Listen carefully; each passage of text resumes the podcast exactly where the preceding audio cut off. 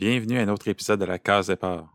Aujourd'hui, je reçois Gabriel Morissette à qui l'on doit Northgard, Angloman et Man, entre autres. Au cours des prochaines minutes, Gabriel va nous parler de la façon qu'il a commencé à travailler pour DC Comics. Il va nous partager les trois personnages sur lesquels il voulait absolument travailler au cours de sa carrière et lesquels lui a échappé pour l'instant. Il va nous dire pourquoi Bernie Wrightson lui a offert une illustration. Il va aussi nous parler de ses années passées au magazine Crow et de son travail sur les BD jeunesse Daisy Dreamer et Cindy. La case départ avec Gabriel Morissette commence maintenant. Est-ce que tu te souviens, c'est quoi euh, la première BD que tu as lue? Oh mon Dieu.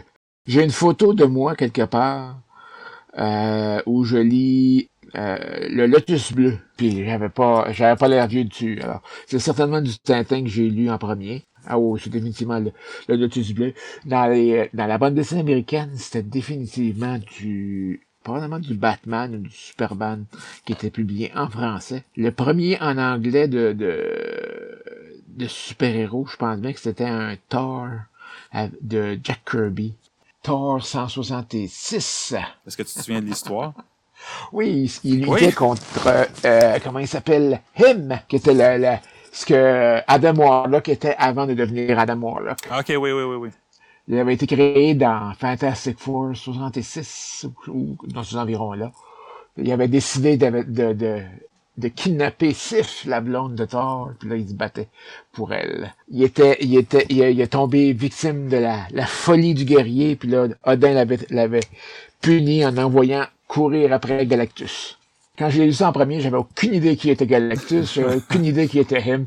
C'est juste des images qui étaient, même, je me suis rendu compte des années plus tard que c'était, c'était ancré par Vince Scaletta, qui est pas reconnu pour être le meilleur encreur. Mais pour moi, c'était, ça, ça avait été, euh, comment dire, euh, euh moi qui étais habitué. Ah oui, oui, oui. Moi qui étais habitué à, à, Tintin, puis à RG, puis à Tintin. Quand je dis Tintin, je vous dis le magazine Tintin. Oui. C'était tellement différent. Mais d'ailleurs, tu parles, euh, tu mentionnes que le premier livre, c'était probablement Tintin et le Lotus Bleu. Tu parles de mm. aussi Jack Kirby qui est surnommé The King. Euh, donc, mm-hmm. c'est quand même deux légendes. Euh, est-ce que c'est quoi qui t'a attiré vers le médium? Est-ce que c'est justement leur façon de raconter euh, une histoire ou c'est quoi vraiment qui t'a attiré puis qui t'a fait dire, moi, c'est là-dedans que je veux travailler? Je pense que c'est surtout le dessin au début.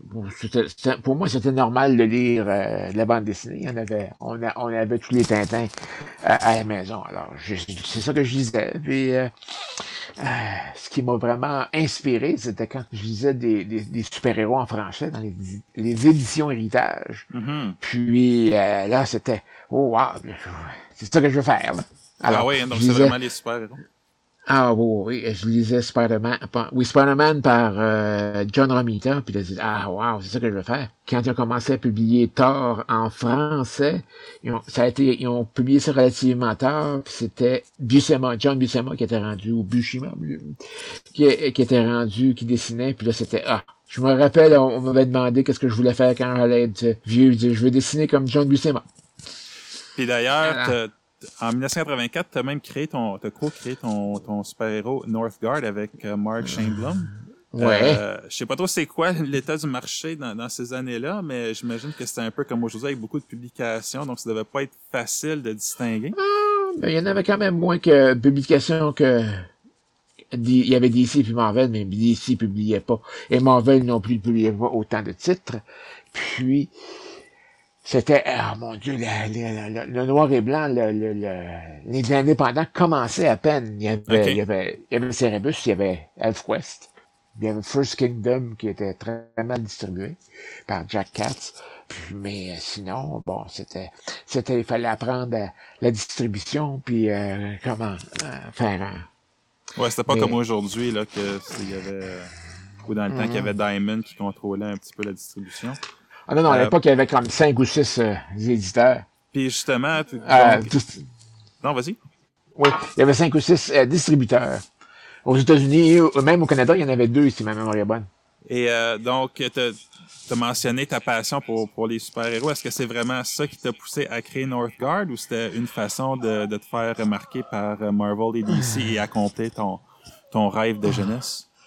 C'est parce que originalement, j'avais rencontré, euh, je fréquentais, comment ça s'appelle? un comic shop, un des premiers comic shops à Montréal qui s'appelait Capitaine Québec. J'avais été à la une convention qui s'appelait StarCon à Montréal, une des premières conventions, mon Dieu, en, en 80 ou en 81. Puis Marv Wolfman était là. C'est à l'époque où il faisait, il commençait à peine euh, Teen Titan. Hmm. Alors, j'avais fait une bande dessinée de deux pages, Teen Titan, qui était interviewé par Bob et Doug McKenzie, qui sont des personnages de d'un sketch de SCTV. J'avais montré ça au, euh, à, l'éditeur, à pas l'éditeur, au, gars qui était le propriétaire, euh, dont le nom m'échappe complètement, euh, de chez Captain Québec, puis il me dit, ah, j'aurais peut-être, je voudrais montrer ça à quelqu'un, puis c'était Mark Chamblum, parce qu'il faisait à, à cette époque-là un magazine qui s'appelait Orion, Orion. Oui. Puis, euh, il annonçait dans, le- dans le dans le dans le premier, il annonçait qu'il allait faire Nordgard, mais avec Jeff Isherwood. Et Jeff, dans les entre dans les entre-temps, s'était trouvé une job. euh, Jeff était euh, avait la citoyenneté américaine et canadienne, donc c'était plus facile pour lui d'aller euh, aux États-Unis euh, travailler. Puis il était devenu assistant, un des nombreux, mon Dieu, une- une- un des des nombreuses listes d'assistants de Rick Buckler. Alors, c'est moi qui ai pris la relève. Alors, mais avant ça, je faisais de la bande dessinée, mais euh, mon Dieu, même à mes débuts, j'avais j'avais mon petit côté euh, comment dire schizophrène, c'est-à-dire que je faisais de la bande dessinée américaine avec Nordgard, mais Oui. j'essayais aussi de rentrer chez Crow. Puis là, je faisais de la bande dessinée chez Crow, puis j'avais euh, euh, je faisais- c'était dans le style humoristique, puis c'était dans le c'était dans le plus de l'illustration que de la bande dessinée, mais qu'il y avait de temps en temps de la bande dessinée, mais il y avait euh, beaucoup d'illustrations. Je voulais être aussi bien John Buscema que, euh, que Jack Davis. Donc, tu as pu faire, euh, perfectionner tes différents styles euh, avec Crow, dans le fond. Exactement. Ah oui, je pouvais faire d'autres choses que. Je voulais pas rien faire d'autre chose que, que, du- super-héros.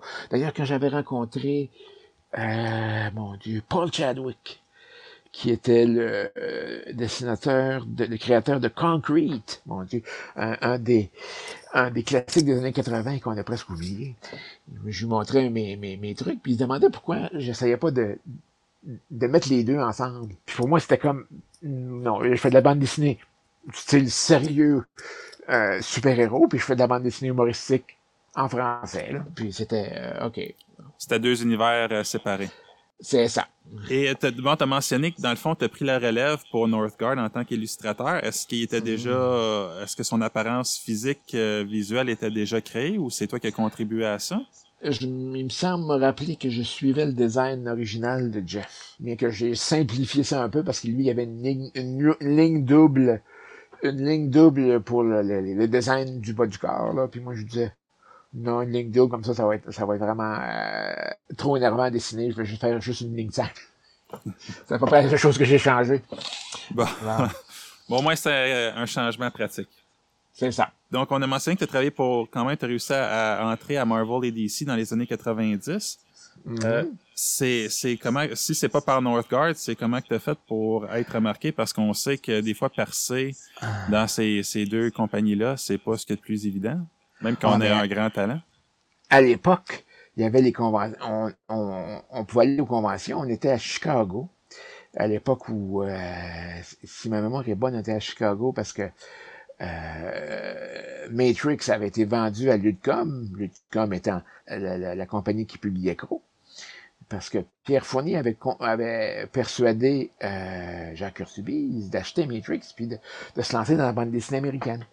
Sauf que quelques euh, six mois plus tard que, ça, a commencé, le, marché noir et blanc a comme crashé. Puis j'étais je me suis mis en file euh, parce qu'au bout de la file, il y avait Dick Giordano, qui était l'éditeur en chef chez DC à l'époque. Sauf que le temps que j'arrive là, c'était plus Dick Giordano, c'était rendu Mike Carlin, qui éditait Superman à l'époque.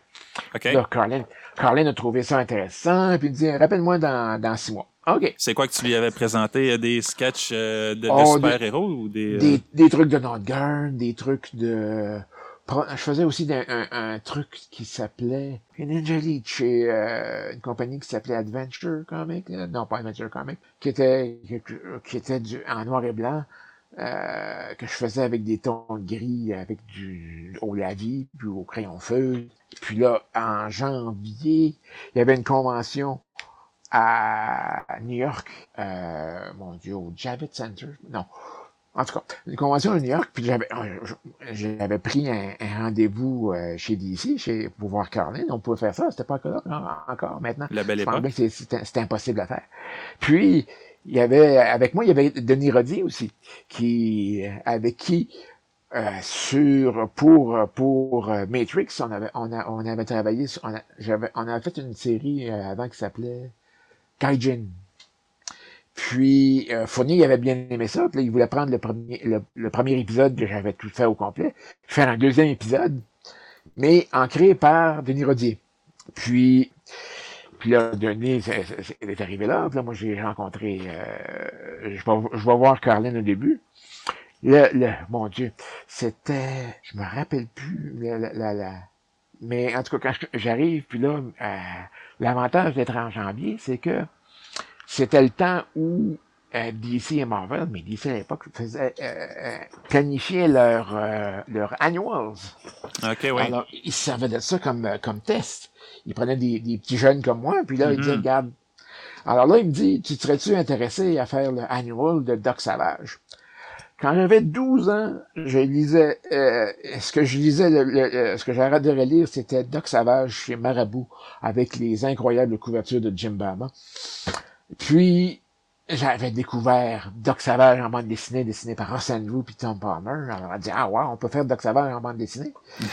Alors, euh, j'ai toujours dit, il y, avait, il y avait trois personnages que je voulais faire dans, dans, dans, dans ma vie. Puis un, c'était Doc Savage.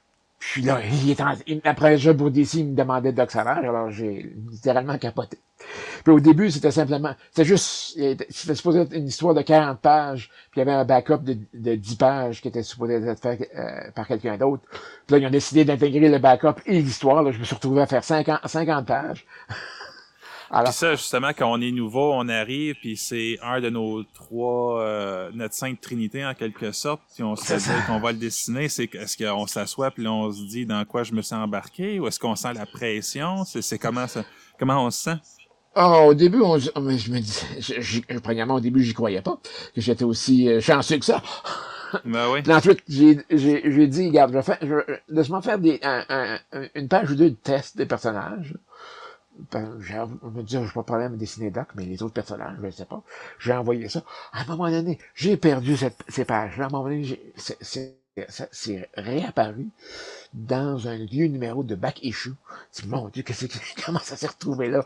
Je regardais ça, je me dis, mon Dieu, j'ai-tu moi ça? Je même pas ça.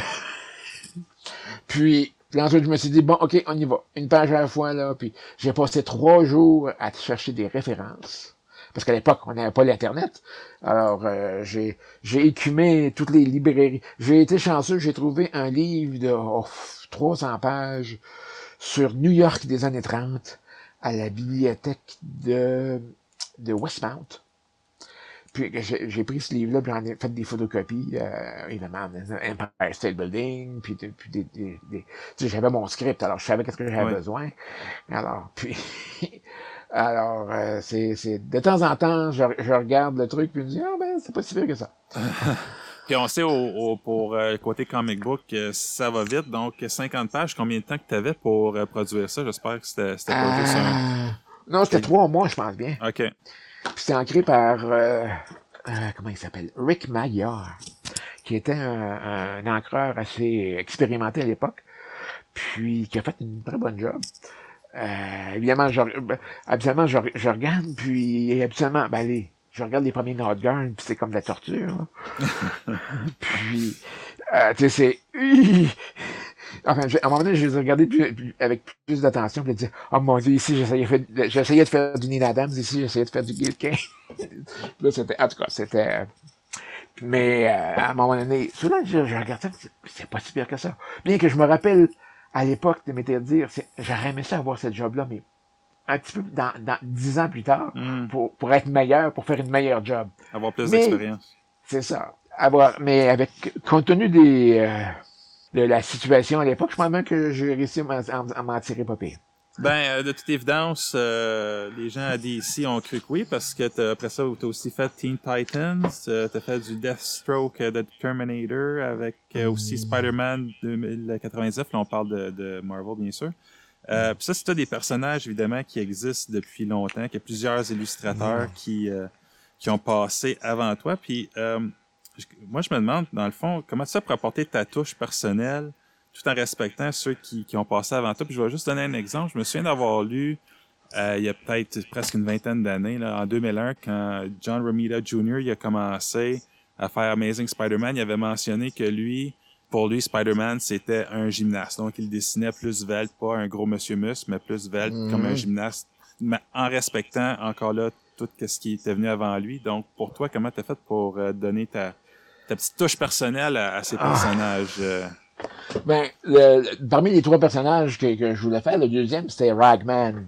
Un personnage créé dans les années 70 par Kanninger puis euh, Kubert, qui a duré, quoi, cinq numéros. Puis, euh, à un moment donné, oups, DC ramène Ragman. Pendant des années, Ragman euh, était la...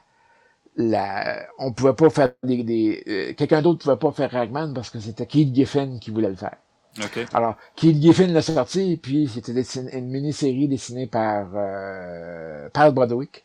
Puis là, encore là, je vais à New York. Puis je rencontre euh, euh, un éditeur qui avait été recommandé par, euh, par une amie, Dan Trosland, il s'appelait. Puis là, il me demande, ah, oh, j'aurais quelque chose pour toi. Voudrais-tu faire Ragman? Oh, oh, ok. Oui, oui, oui. je, vais faire Ragman. Je vais faire Ragman depuis que, que j'ai vu le livre en 72. Voilà. puis originalement, c'est supposé d'être 12 numéros écrits par Giffen puis Robert Fleming. OK, parfait, pas de problème. Puis là, on va à la convention, je me promène, je, rencontre euh, Elaine Lee, que je me rappelle, je me rappelais qu'elle avait fait une série qui s'appelait Steel Town Rockers pour Marvel dessiné par Steve Leola. Puis ben, j'avais bien aimé ce qu'elle faisait. J'avais évidemment lu, lu, Starstruck aussi. Enfin, lu Starstruck. J'avais vu Starstruck parce que je me suis rendu compte, je l'ai lu récemment, puis il y a bien des subtilités du, du scénario, du, du dialogue qui m'avaient échappé à l'époque parce que mon anglais n'était pas nécessairement les plus complets. Puis j'ai regardé ça, et waouh, c'est beaucoup encore plus euh, flyé que je me rappelle. Alors, j'avais rencontré Hélène, j'avais trouvé très sympathique. Je me disais, oh, ça serait le fun de travailler avec elle un jour. Alors, puis deux, trois semaines plus tard, euh, Thornton m'appelle, il me dit, bon, j'ai une mauvaise nouvelle pour toi. Et puis une bonne. Ah, dit, ok, c'est quoi la mauvaise? Ben, il y a quelqu'un qui, qui aime pas euh, euh, Ragman en haut parce qu'ils nous ont dit, ah, on voulait faire 12 numéros, mais il a dit, non, on va juste, on, on va juste vous en donner 6. Bon, OK. Puis Geffen, puis Fleming. Alors, on n'a pas 12 numéros, nous autres, on on, on, on veut pas rien savoir, on s'en va. Puis, euh, OK, parfait. Puis là, euh, j'ai engagé un Lee pour faire le script. Ah, OK, parfait. Puis je m'attendais, j'aimais, euh, j'ai bien aimé les, les, les euh, le script de Lee. D'ailleurs, je considère encore maintenant que le, les six numéros de Rayman que j'ai fait, c'est probablement ce que j'ai fait de mieux. J'ai dit, ah si, si j'aurais pu continuer dans cette lancée-là, j'aurais probablement continué. Mais c'est à cette époque-là que le, le, le, le, marché a craché. Puis euh, c'était devenu... Il y, avait... Ah, il y a quelque chose comme 3000 personnes qui ont perdu leur job, dont moi, mais il y avait aussi d'autres dessinateurs, puis il y en a quelques-uns qui ont fait des retours, il y en a quelques-uns qui ont, qui ont disparu, quelques-uns qui sont trouvés d'autres jobs, mais euh, c'était pas... Euh, c'était pas c'était pas assez entre quoi c'était quoi 97 95 85 ouais dans ces eaux là que la bulle a vraiment explosé là c'est ça c'est ça puis tout s'est effondré c'est ça. Je me suis reconverti dans le dessin animé. Mais pour revenir à ma question, donc, comment tu fais pour euh, donner ta touche personnelle à des personnages qui ont connu euh, plusieurs euh, incarnations? Ben, dans le cas de dans le cas de Ragman, justement, c'est pour ça que j'en parlais. je regardais ce que Broadway faisait, puis bon, je trouvais ça un peu non, c'est pas Ragman. Pour moi, Ragman, c'était un personnage de Joe Kubert, ça devait être, il devait être élancé. Il n'y avait pas le, le, le rythme puis le, le, look que, que, que Kubert lui donnait. Même, euh, je regarde ça, je, je, relis ça de temps en temps, puis je me dis, ah, j'aurais dû essayer de faire encore plus, plus euh, du, du Joe Kubert. Et un, un- un point dont je suis euh, fier à, à cette époque-là. Enfin, il y a deux points que je suis fier de cette série-là. C'est moi qui ai suggéré au- à, à on devrait essayer d'avoir Joe Cooper qui fait les couvertures. C'est lui qui a créé.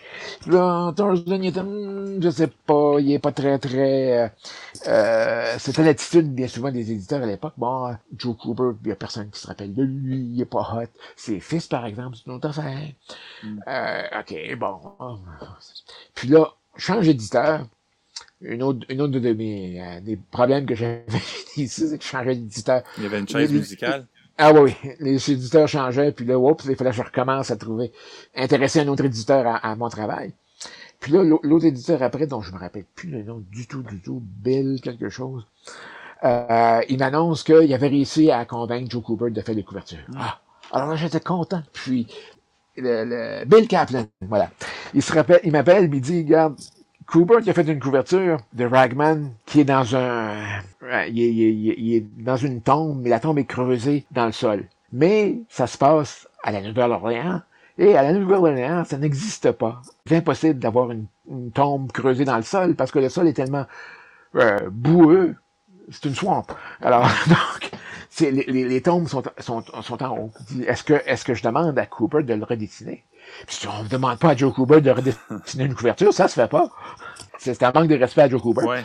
Non, non, non. a- moi, j'ai dessiné le, le, le, le, dessin avec les, les, les couvertures correctes, mais là, la couverture a resté comme ça. Là. Alors, je sais pas s'il y a quelqu'un qui s'est plaint de ça, là, mais moi, moi, je trouvais que c'était un, dessin de Joe Cooper. Là. Alors, j'essayais de, de, de revenir, d'être plus fidèle à l'approche de Joe Cooper. C'est en dessinant, c'est en forgeant qu'on en devient forgeron, c'est en dessinant qu'on devient dessinateur. J'essayais de trouver mon style, là, puis de, de, de voir, de, de faire quelque chose de plus personnel. C'est probablement d'ailleurs un, un- problème que j'avais parce que justement j'avais plusieurs styles. Je faisais, je faisais du super-héros, je faisais de la bande dessinée humoristique. D'ailleurs, éventuellement, tout ça, ces deux trucs-là sont, sont, sont- ont trouvé un- un- une synthèse quand j'ai fait euh, Angloman. Alors là, je pouvais faire du super-héros et de la bande dessinée humoristique, puis de la caricature aussi, ce que je faisais aussi chez Crow. Alors, donc, mon, ma, ma schizophrénie euh, stylistique, c'est... euh, c'est c'est- A été exposé ah, au grand jour. oui, ben, elle, elle a, disons qu'elle a été euh, réglée avec Angloman. Puis j'avais, beaucoup de plaisir à dessiner Angloman.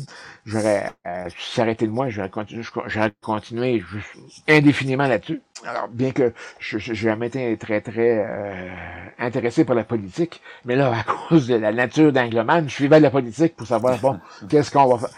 Qu'est-ce qu'on va faire? Moi, puis, euh, de temps en temps, moi, puis Chien Bleu, on parlera, on ramène-tu Angloman? Ah, je sais pas, j'ai pas le temps. Mais on regarde, on regarde euh, Donald Trump, puis on se dit, oh, mon Dieu. On Ça aurait, le temps de revenir. on aurait, on, on- ça aurait été tellement, euh, c'est comme tirer des poissons dans un baril. Ouais. C'est trop facile. Hum, C'est ça. Ou, à l'époque, c'était Jean Chrétien. Quand Jean Chrétien euh, euh, euh, disait quelque chose, ah, OK, on en a strip. Puis, euh, donc, côté américain, est-ce que tu as mentionné euh, Joe Kubert? Euh, est-ce que tu peux nous dire, c'est qui qui a influencé ta carrière? Comme lui, tu disais, il a fait les couvertures de un de tes personnages, euh, comme je disais ta Sainte Trinité. C'est, c'est quoi, lui, personnellement, l'influence qu'il a eu Ah. sur, sur ta carrière? Cooper était, pas- vraiment un dessinateur de super-héros, justement. Euh, Ragman, c'est à peu près le seul exemple. Sinon, Ouais, il est connu pour Sergeant Rock, entre autres. Sergeant Rock, il est connu pour Tarzan, pour euh, Enemy Ace. Alors, je n'étais pas nécessairement influencé par, par ce qu'il faisait. Peut-être pour ça que j'aimais Ragman, parce que c'était un super-héros, mais non, j'étais aussi un, un maniaque euh, de, de son Tarzan, mais sauf que, bon, Tarzan, euh, c'est comme c'est comme Conan. Euh, Il y, a, il y a Tarzan, il y a Conan, puis euh, en dehors de ça, c'est des personnages plus euh, plus contemporains. L'influence, la plus grande influence dans, dans ma jeunesse, c'est définitivement John Buscema. Parce que Kirby, je regardais ça, puis c'était tellement particulier que je me disais, Mm. non, je peux pas dessiner comme ça. Buscema, d'ailleurs, littéralement, tous les gens de ma génération ont été influencés par, ont, ont- ont la même euh, réaction à Buscema. Ah oui, je voulais dessiner comme lui quand j'étais jeune. Ah oui, hein? Puis il y a- aussi, il y a aussi là. J'étais pas nécessairement euh, porté vers le, vers la, le- vers l'horreur, mais je regardais Wrightson, puis d'ailleurs, euh, encore là, il y a des connexions toujours bizarres dans, dans, dans, dans ma vie.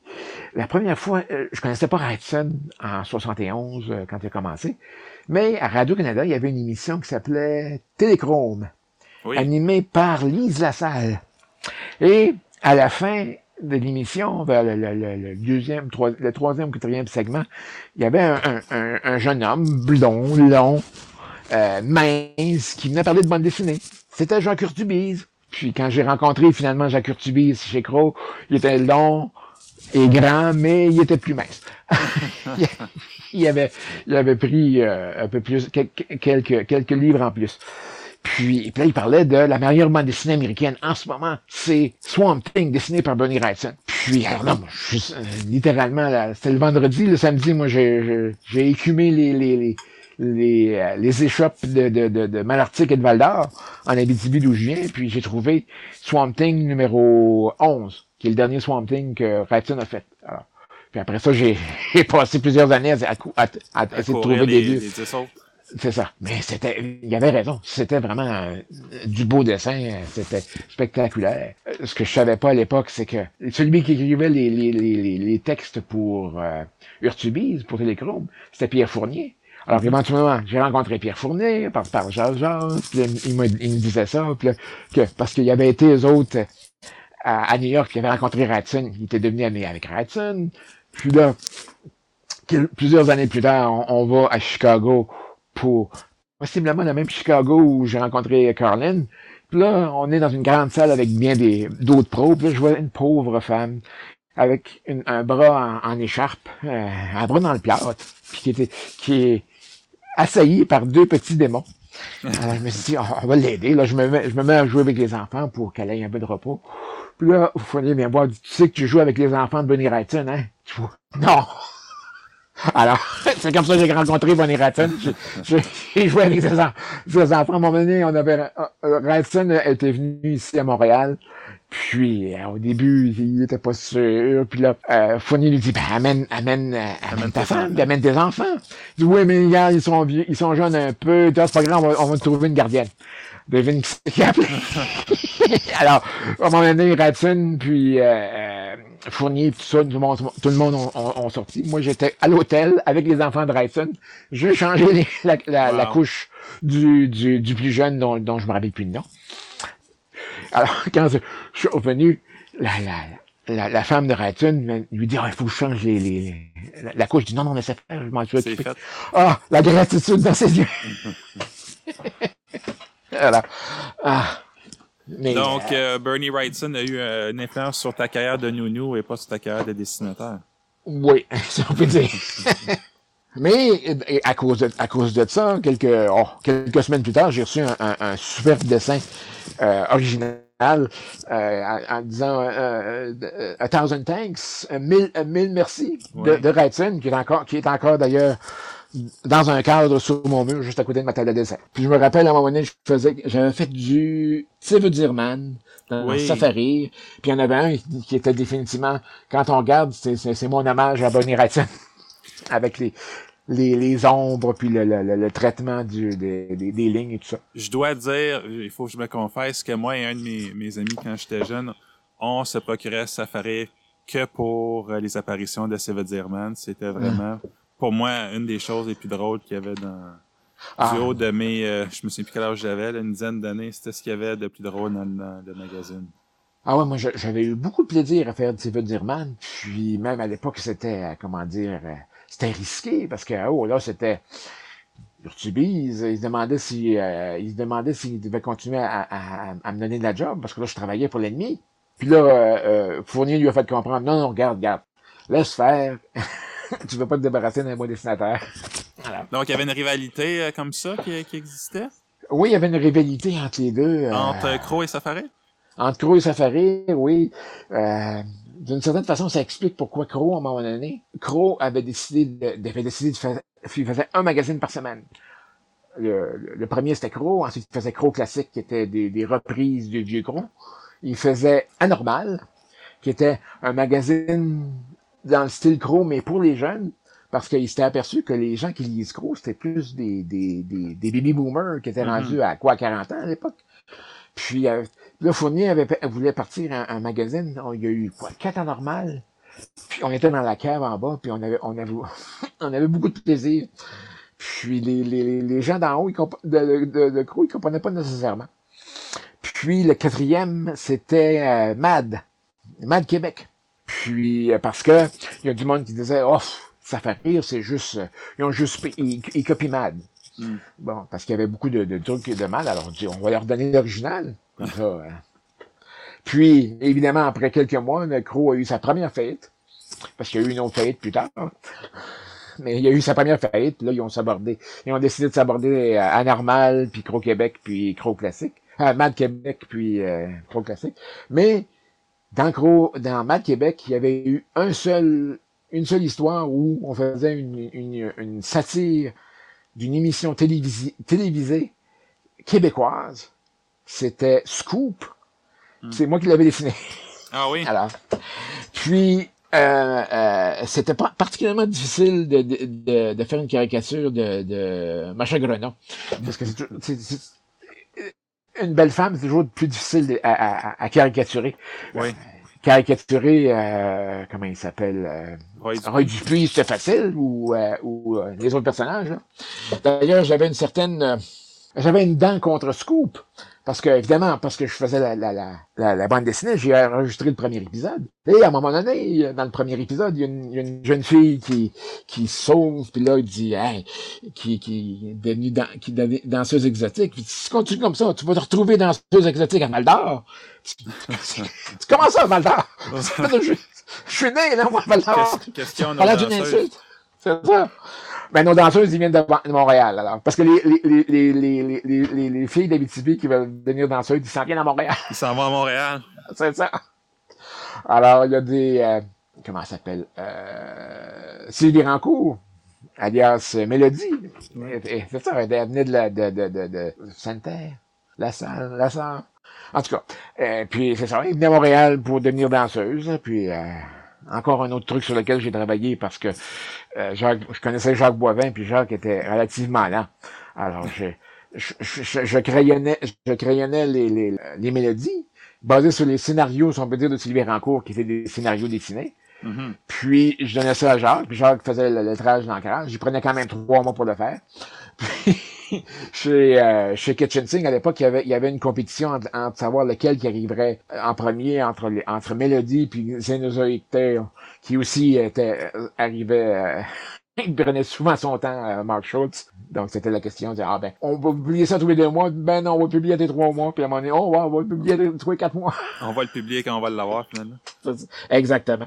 Puis à la fin des années 90, euh, tu as commencé à faire de la BD jeunesse avec Daisy Dreamer, qui est Katou la curieuse dans les débrouillards. Tu en fais encore aujourd'hui de la BD jeunesse, donc euh, c'est quoi qui Mhm. euh, c'est quoi qui t'attire de, de, de cette forme-là? Ben, Daisy Dreamer, je me rappelle, j'avais été, j'ai vécu un an et demi à Toronto pour travailler pour un, une shop de dessins animés qui devait faire des storyboards de Batman Animated. Le, Ok. le- le- le- le- le truc de Bruce Timm, mais ça, c'était au Oui, début, ça. Où c'était relativement risqué, tu sais. je me rappelle que le, le, le- le gars qui dirigeait le studio euh, à Toronto, dont le nom m'échappe, là, euh, il dit, ah, ben, il y a un des producteurs là-dedans qui est un, qui est un petit jeune, il sait pas ce qu'il fait. Puis le gars en question, c'était Bruce Timm, quand même. Mm. L'histoire a démontré qui avait raison. Oui. Puis euh, j'avais, il y avait plusieurs, euh, puis il avait décidé d'engager du monde qui faisait de la bande dessinée. Puis euh, j'avais rencontré un, gars qui s'appelait Paul McCusker, qui dessinait Mighty Mites dans euh, Owl. Puis quand la, dessinatrice de, de, Daisy Dreamer dans Chickadee, qui ça faisait, ça faisait 15 ans qu'elle faisait ça, ils ont décidé de changer le, look. Paul McCusker leur a, leur a glissé mon nom. Alors j'ai fait une page de, de test, puis ils ont, ils ont pris trois quatre dessinateurs, ils ont montré ça à des enfants, puis les enfants ont décidé que c'était moi qui, qui, Ah. qui aimais mon style. Alors, c'est comme ça que je me suis retrouvé là. Puis changer de style comme ça, parce que c'était parce que t'a- t'avais quand même t'avais dit que t'avais une bonne variété euh, en faisant Ah, Euh, mais à l'é- à l'époque, je faisais aussi euh, un- Angloman. Alors, c'était plus proche de mon style d'Angloman. donc t'étais déjà prêt à t'adresser à de jeunes enfants. Ah oui, oui, puis j'ai appris, il y avait des choses. Par exemple, si quelqu'un recevait quelque chose sur la tête, il fallait pas que je mette trop d'étoiles. Parce que si je mettais trop d'é- trop d'étoiles, ça donnait l'impression qu'il y, avait mal. Il fallait pas qu'il y ait trop mal. Oh, ok. Puis Dai- Daisy devait sourire toujours. Alors Daisy avait une, une marguerite sur son, son chapeau. Puis euh, je mettais les émotions que Daisy devait, si elle devait être choquée, elle pouvait pas être choquée, elle pouvait pas être triste. Ces émotions-là, je les dessinais sur son chapeau. Il y a un éditeur qui s'en est aperçu à un moment donné. mais il n'a rien dit, là, mais il s'est aperçu que... Puis, euh, c'est ça, au début, c'était une page, ensuite, c'est devenu deux pages. Puis c'était, c'était à se transformer en animal à, chaque fois. C'était intéressant parce que là, je dessinais des différentes sortes d'animaux. Puis là, j'essayais, j'essayais de simplifier mon style parce que mon, mon éditrice trouvait que je mettais trop de détails des fois. Alors, j'essayais de simplifier le style. Puis bon, ça m'a mené éventuellement à, bon, je dis, OK, qui, qui pourrait être mon, mon maître à penser? Puis c'est là que j'ai redécouvert Franquin avec Spirou. Je regardais, je regardais des vieux Spirou, puis je me disais, ben oui, c'est vrai, c'est un bon style, ça. Un style plus rond, parce que j'avais, j'avais tendance à, faire un style plus carré, mais pour du dessin d'enfant, pour, pour de la bande dessinée, pour, euh, pour des jeunes, mm-hmm. parfois c'est un peu trop abrupt. Alors là, j'ai, j'ai, arrondi mes formes, puis bon. Puis là, Daisy a changé de, de coiffure, quoi, trois, deux, trois fois, puis euh, à un moment donné, il me demandait quel animal tu veux dessiner. Là, je disais, j'aimerais ça dessiner, à un moment donné, j'aimerais ça dessiner un, euh, comment ça s'appelle? Un platypus, euh, un ornithorynque. Oui. Alors, ils m'ont sorti un ornithorynque. Puis, à un moment donné, je, je mettais la, la, je faisais Daisy à la maison. Puis là, j'ai décidé, ah ben tiens, on va lui donner un, on va, on va donner à Daisy un chien. Alors, j'ai pris mon propre chien, qui s'appelait Charlotte, qui était un, un, un Springer anglais. Je leur ai rien dit, j'ai juste fait, je l'ai juste mis, ils s'en sont, ils s'en sont aperçus, puis là, ils ont intégré Charlotte. Oh. Enfin, ils l'appelaient Dex. Ils l'ont intégré dans l'histoire, ils faisaient des choses avec le chien. Alors là, j'ai eu, euh, je, faisais, les aventures de, de, de, Daisy, puis à un moment donné, euh, Charlotte, hélas, euh, nous a quittés. Puis là, il fallait que je continue à dessiner Charlotte, puis parfois c'était un peu difficile. Mais je ai convaincu, de regardez, on pourrait avoir un épisode où Daisy se transforme en en Boston Terrier, puis à court avec son, avec, avec Dex, avec Charlotte. Hmm. Parce que on avait un nouveau chien après ça, qui était un Boston Terrier, qui s'appelait Molly. Donc j'ai eu, j'ai eu mes deux chiens qui se sont rencontrés dans la bande dessinée. Euh, je je j'ai plein de, de petits euh, Easter eggs qu'on dit en anglais. Oui. Euh, dans, dans, dans Daisy, là, ça, ça c'en est un, mais il y en a d'autres aussi, je m'en rappelle plus. Là. Mais parfois, euh, je pouvais m'arracher les cheveux avec les, les, les, les demandes qui, que les éditrices me demandaient parce que ça n'a pas d'allure, mais on sait pas. Jusqu'au jour où j'ai réalisé que c'était pas des éditrices. Elles autres, ils font un magazine pour enfants, mais ils font pas nécessairement, ils comprennent pas nécessairement la bande dessinée. Ouais. Alors parfois, je posais une heure à, leur, à écrire un email, leur dire non, je peux pas faire ça, puis voici pourquoi. je faisais ça, ça, ça, ça. Des fois, je gagnais, des fois, je gagnais pas. Quand c'était des, des, des trucs qui m'expliquaient mais à un moment donné, il voulait, il, était sur un bateau, puis là, il voulait, pour que montrer qu'il tire, la, corne de brume, qu'il ah, pourrait être sur le toit en train de peser un bouton sur la corne. Ben non, c'est absolument absurde. Premièrement, c'est pas réaliste. Deuxièmement, ça serait dangereux. Ensuite, c'est dangereux. On peut pas montrer ça aux enfants. Alors, où il y avait un épisode où les, les, euh, il était au, au pôle Nord en train d'étudier la fonte des glaciers. Mais le scénariste ne pouvait pas utiliser les mots réchauffement global. Ah. Ben ça, c'est pas, c'est pas pour protéger les enfants, c'est pour, c'est pour se protéger des parents. Les parents, ils disent ça, ils disent, hey, c'est, c'est affreux, ils veulent corrompre nos enfants, ou en tout cas, vous allez traumatiser nos enfants en parlant de, de, réchauffement global. À l'époque, pour se plaindre, il fallait qu'ils, écrivent une lettre, qu'ils, mettent ça dans une enveloppe, qu'ils mettent un timbre. être motivé dans le temps, là. Oui, mais maintenant, avec l'Internet, oups, euh, euh, les, gens écrivent tout de suite, puis là, tu, as, du, feedback presque immédiatement. Mais il y avait, par exemple, un épisode où euh, ils, sont dans, une, dans un show de voiture, avec des voitures un peu spéciales, puis une voiture à, dragon, entre autres. Alors là, moi, j'ai fait mes recherches, j'ai été sur Internet, j'ai utilisé des vraies voitures de, de, de genre-là, donc une voiture en forme de téléphone, j'ai glissé la Batmobile de Adam West dedans, avec Adam West dans le costume de Batman. la Panthère Rose, qui était un, véhicule des années 70 que j'avais en kit à coller à l'époque. Alors, alors, ça, c'est un, comme je disais, je mets des, des, des, des, des, des petits trucs. Des petits Easter eggs. C'est ça. Puis, euh, des fois, je regarde, je regarde les pages, puis, ce que je me souviens, c'est les, les, euh, les prises de bec que j'ai avec mes éditrices au sujet de telle affaire ou telle affaire. Alors, mais au fur et à mesure, j'essayais, à chaque année, j'essayais de, de, de, de, changer le style un peu, de, de l'améliorer, de le rendre plus, euh, encore meilleur. Puis à un moment donné, j'ai ah, ok, du franquin, on va faire du franquin. Puis je pouvais pas trop changer ça là quand même, là, mais euh, c'était plus l'esprit franquin que, que le style exact. Puis maintenant, euh, tu travailles en ce moment sur la BD Tommy et Chloé. Est-ce que tu peux nous dire un peu de quoi de quoi ça parle? Oh mon dieu. Euh, en deux minutes. Ça. Encore, en deux minutes? c'est un vieux. Ça, c'est un truc que j'avais fait pour euh, euh, Cécile Beauregard dans les années 80. Hein. Puis c'était des, des, des, des, des gens de floppy. Puis là, elle m'est revenue plusieurs, il y a quatre ans. Puis là, elle voulait faire une bande dessinée avec, une vraie bande dessinée avec ça. J'ai fait 11 pages. Puis ensuite, pendant un an, j'ai, j'ai pas entendu parler d'elle. Elle m'est revenue. Puis là, elle avait engagé quelqu'un d'autre pour faire le reste de l'histoire, mais elle, elle, il, parvenait pas à, à, faire la même chose que je faisais avec les autres pages. J'ai pris ce layout, puis j'ai fait les, les trucs. Puis, j'ai fait un, premier épisode avec les couleurs que de Bernie, de, de, de Bernie Miro qui est un, autre euh, ami de longue date euh, du temps de, de Nordgard. Mm-hmm. Puis, euh, c'est ça. Ensuite, le deuxième, on, elle voulait faire un deuxième. J'ai OK, on va faire un deuxième, mais Bernie voulait, voulait pas parce que des, des, des pages de 16 cases avec 4 à 6 personnages par case, je trouvais que c'était beaucoup d'ouvrage. Il a raison aussi, d'ailleurs. Ouais. Puis là, j'ai essayé de pousser le style encore un petit peu plus franquin. Il y a quelqu'un d'ailleurs euh, je faisais une séance de signature au festival de, BD euh, de Montréal, puis il y a quelqu'un qui, trouvait que c'était très franquin, disait merci beaucoup. Oui, c'était effectivement. C'est voulu. C'est ça que, que, je voulais. Puis là, euh, là, je suis en train de faire la, le troisième avec où là, la, scénariste met un peu moins de, de, de, de, de, substance dans son, dans son scénario.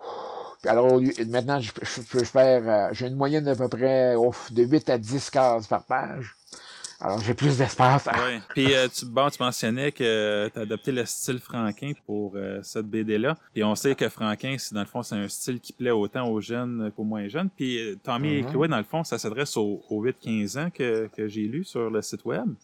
Euh, puis on s'entend que les 15 ans euh, sont, ont des intérêts très différents des enfants de 8 ans. Donc, est-ce que c'est ça un petit peu ton truc pour accrocher tout le monde, c'est d'aller avec euh, ce, ce, genre de, de dessin-là?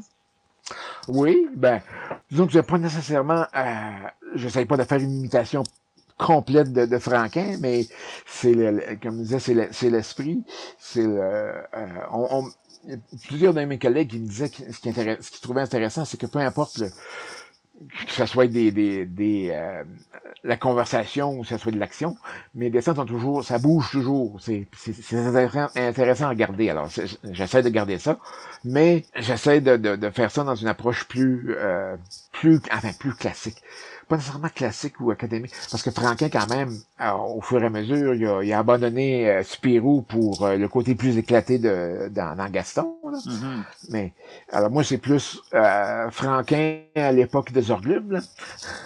Mais quand même, je, je puis c'est ça une chose que j'ai remarqué en, en, redécouvrant Franquin, c'est que justement, peu importe, je sais qu'il y a des, des, des épisodes, on voit qu'il est moins intéressé, mais le dessin reste toujours intéressant, mm-hmm. vivant, et qu'il bouge, il y a du swing. D'ailleurs, c'est un des, des, trucs que j'ai réalisé pendant, pendant, à mon année, que ce que j'aimais des dessinateurs, c'était des dessinateurs qui ont, qui ont un style qui a du swing, justement, comme comme euh, comme Buscema, comme euh, comme Mignola ou euh, bon. Puis, j'ai regardé mes affaires. Il y a, il y a quelque chose que, que, que j'ai pas. Il y a, il y a, il y a une, petite, une rigidité. Tout à coup, j'ai réalisé, ah, OK, faut je me suis mis à dessiner de façon plus lousse, plus avec l'épaule qu'avec la main. Puis mettre plus de rondeur, plus de, de, de, de, de, de courbe. Alors, c'est, là. C'est, ça qui m'a attiré chez Franquin. Je, je regardais Franquin, oui, ok, il y a des trucs rigides, mais il y a toujours un, un côté euh, intéressant qui vivant. Puis même chose, je regardais, je regardais, euh, je regardais Gene Conan, je regardais euh, me dit, oui, ok, c'est ça, c'est ça qui m'a attiré chez eux puis que que je comprenais pas. Ben, je, regardais le dessin, mais parfois je voyais pas, je voyais juste la surface, je voyais pas le, Maintenant, quand je vois un, dessin, je vois la surface, mais je vois aussi, ah, comment le dessinateur a fait ça. Comme, je suis un, fan fini de Frank Robbins maintenant parce que justement à cause de ça. Et euh, justement, on sait que Gene Colan il a, travaillé entre autres sur euh, Daredevil, donc ça c'est un personnage qui euh, mm-hmm. qui swing pas mal, si, si, je peux me Oui, oui, oui. Mais moi, pour moi, Gene Colan, j'ai découvert Gene Colan sur Howard the Duck.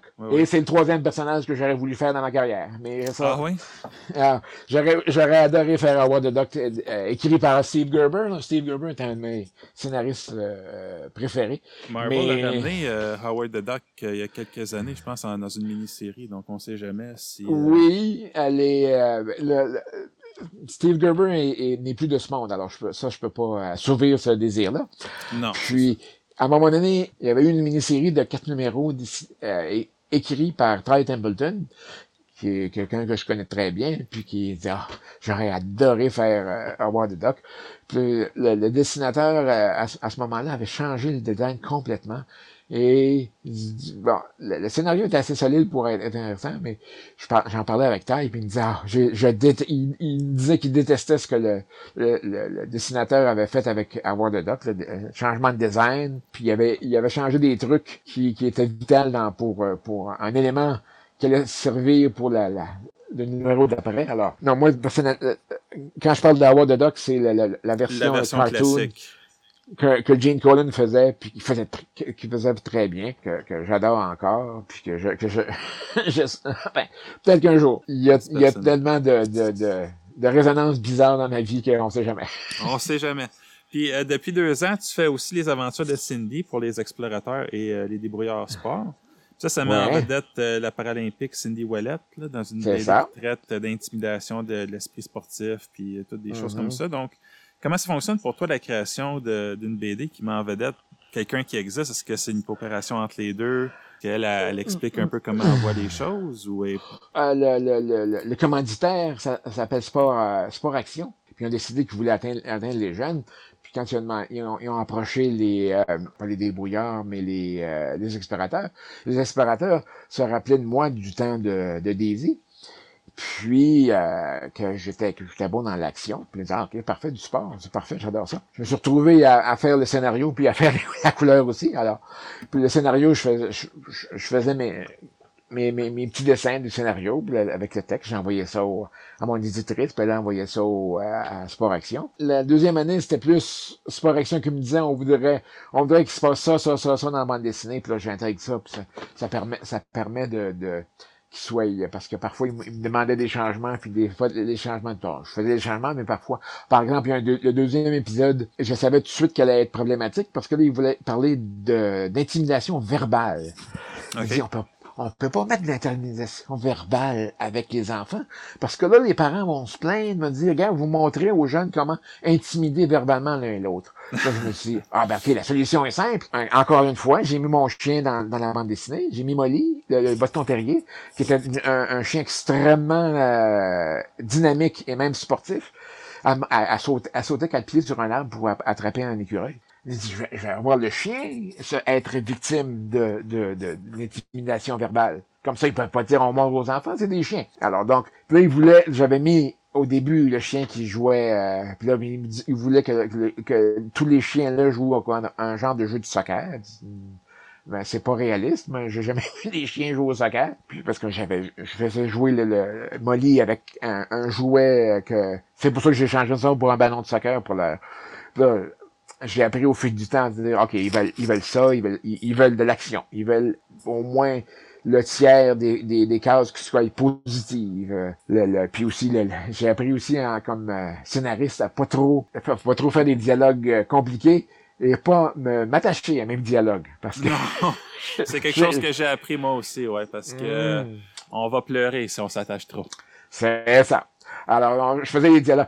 Dans, dans celui-là, j'avais fait toutes les insultes que le, le, le- le gros méchant chien faisait, c'était tous des, des jeux de mots euh, de chien. Puis Ils nous ont tout enlevé sauf un. Euh, mon préféré, c'était t'es un, t'es un petit, t'es un, un chiot lala. Au lieu de dire un bébé lala, t'es un Ouais, chiot ouais, lala. ouais. Mais là, peut-être que, effectivement, je sais pas si les jeunes utilisent encore bébé lala, de nos jours. Alors peut-être que c'était sûrement une bonne idée de l'enlever, là. Alors là, j'ai appris, OK, on fait le, scénario, le, le dialogue de base, on, on, on met les idées, puis ensuite, euh, l'éditrice qui s'appelle aussi Morissette, euh, Claudia Morissette, qui aucune, aucun, aucune relation, mais je l'appelle quand même ma cousine. puis, elle réécrit le texte, puis là, les, les gens de, de, de sport, euh, sport action aussi euh, réécrivent le, le, le- le dialogue. Alors, c'est une, c'est une job commerciale. Alors, donc, on fait ce que le client veut. Oui. Et euh, l'entrevue, malheureusement, achève, mais on va, on va juste Mhm. terminer avec deux dernières questions. Donc, pour toi, quelle BD ou quelle série que les gens qui nous écoutent devraient absolument découvrir? C'est pas obligé de venir de toi, ça peut venir de toi si c'est quelque chose Ah. comme Ragman, mais sinon, qu'est-ce que qu'est-ce que tu Ouais. suggères? Moi, de- dernièrement, euh, je suis, euh, je suis depuis des années euh, Chris Samney.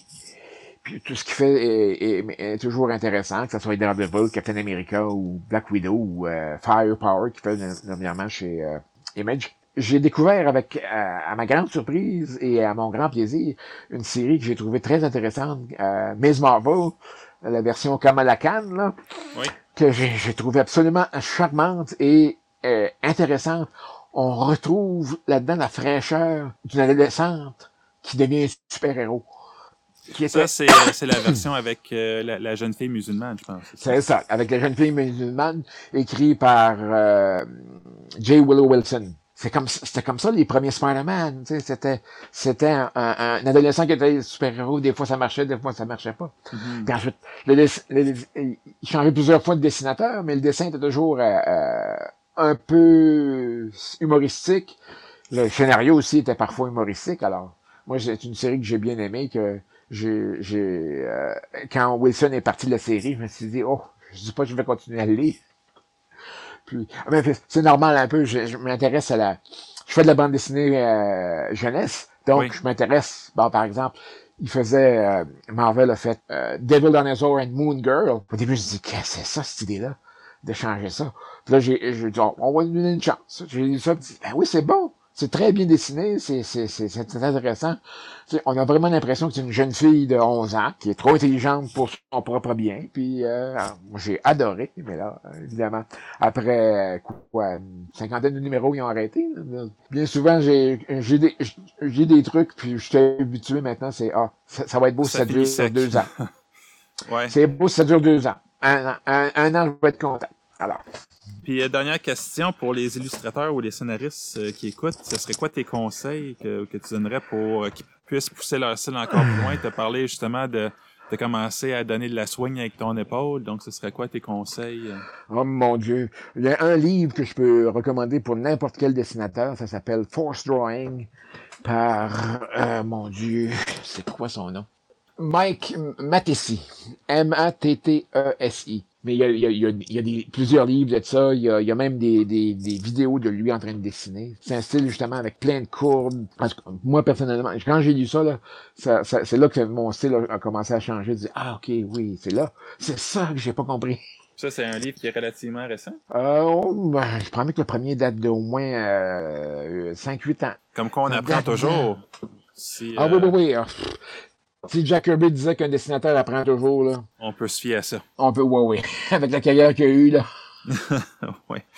Euh, ben, merci Mm. beaucoup d'avoir pris le temps de me parler aujourd'hui. C'est, c'est vraiment gentil. Puis euh, j'espère qu'on, qu'on va se recroiser parce que euh, je peux pas le dire assez. T'as, t'as vraiment eu, euh, de, pour moi en tout cas, avec, euh, je sais qu'on, que j'ai écrit à quelques reprises. Puis à chaque fois, t'as été vraiment super gentil. Que ce soit il y a une quinzaine d'années, m'envoyer des, des magazines par la poste. Oh mon Dieu, oui, oui. Euh, comment ça? Right now. Ouais, right now, j'ai jamais oublié ça, puis vraiment, j'en suis encore reconnaissant. Donc, merci beaucoup pour tout, puis euh, j'espère qu'on va se reparler bientôt.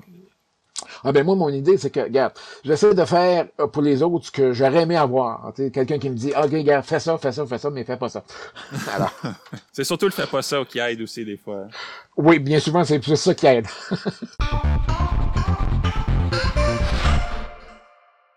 C'est déjà tout pour cet épisode de La Case Départ. Si vous voulez en savoir plus sur Gabriel Morissette, vous pouvez visiter le site web de Tommy et Chloé. Le lien se trouve dans la description de l'épisode. Merci à vous d'avoir été là. Ciao!